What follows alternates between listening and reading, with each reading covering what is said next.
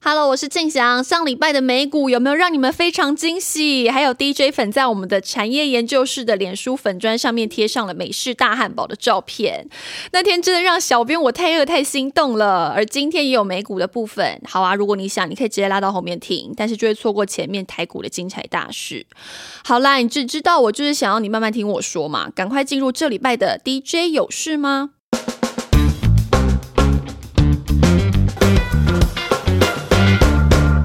礼拜盘面有个族群表现的很厉害哦，更是台日齐涨的行情，那就是石英元件。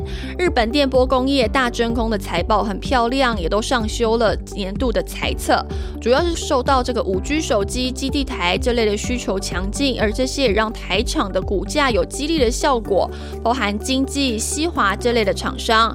而就基本面来看，今年的营运大多可以有创高的表现，明年看起来整体市场的供需仍然吃紧的基调。厂商明年的展望都还蛮乐观的哦。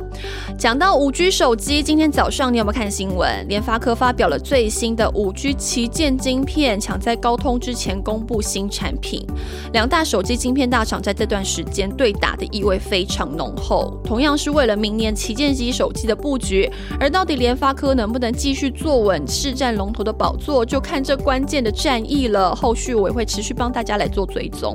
不过啊，最近你有换手机吗？到年底。就是很想要买东西啊，而且每年都会挣扎到要不要换折叠机。你会这样子吗？特别是在三星今年推出那种上下折叠的机种，被很多年轻人说这就是粉饼机。而听说这个明年啊，这个华为也会推出自家的粉饼机。而当中这个轴承长兆力已经在十一月中旬开始出货喽，下礼拜公司也会举办法说会，到时候可以来关注一下折叠机的题材了。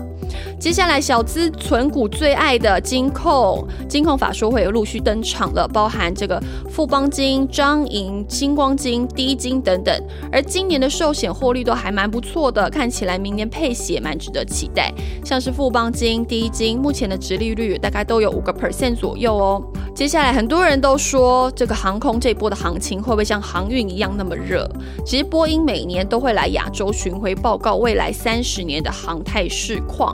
而下礼拜波音的行销长要来台湾喽，而到底这个客机什么时候复飞，而货机要怎么样观察，都是市场关注的焦点。根据我们的记者掌握啊，今年前三季的交机数量已经超过了去年全年，而新增的订单量也恢复正成长，明年的订单还会再增加哦。而至于这个客机恢复的时间，大概要等到二零二四年了。而这个礼拜的杜拜航空展，波音其实也接到了印度航空公司的大单。看起来已经恢复成长动能了，而且今天下午也有长荣航的法说会，展望到底怎么样？一定要锁定我们的即时报道哦。原物料族群下礼拜也有大事情，就是塑化产业的法说开跑，包含台剧、华夏、联成。而明年市场很关注的石化产品之二就是 EVA 和 PVC。而在今年享有低价库存、获利很不错的一年之后，明年看起来也是供需健康、带有一点紧俏的基调。而这几家的法说会对明年实际的供需展望都还蛮有指标意义的。另外，这个月下旬不锈钢厂也将开出十二月的盘价，市场看好有机会继续开高盘，而相关个股通常股价也会一起联动，包含华兴、永强、张元等等，都还蛮值得关注的哦。听完台股的部分，接下来就让我们进入美股的状况啦。这时候是不是该来一个转场音乐？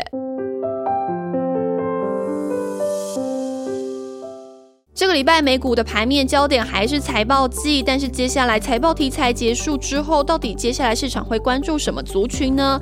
看起来高档震荡的主旋律还是在，还蛮看这些消息还有个股的表现的。不过有个族群你可以留意一下，就是新冠疫苗的口服药，因为这个礼拜辉瑞已经向 FDA 申请紧急使用授权，市场当然也会期待，如果通过这个紧急授权，就有望带动辉瑞、莫沙东的个股表现。当然，这也让疫苗股还是有一些压力在啦。而另外就是感恩节的消费旺季开跑了，不得不说，美国人的消费力真的非常惊人。而从这礼拜的一些经济数据来看啊，像十月的零售销售金额月增百分之一点七，是优于市场预期的，不仅是连三个月成长，涨幅也写下七个月来最大的涨幅，显示即便是面对这种通膨的风险，但消费者还是愿意扩大他的支出。至于还是有一些不确定的风险要来提醒，第一个就是债务上限的问题，事实上到到了十二月中，这个美国政府可能耗尽资金，因此后续能不能再提高这个美国举债的上限，来避免后续债务违约的风险，后续就要看一下这两党能不能坐下来好好的谈一谈了。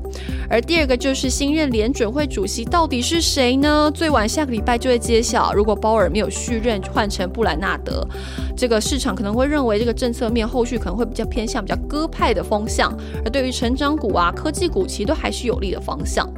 以上就是这礼拜的 DJ 有事吗？下礼拜冷气团要来了，记得要吃饱穿暖，还是要提前预告一下。下礼拜的产业大小事要来谈谈半导体，而到底要谈什么，我先不说。我们下礼拜见喽，拜拜。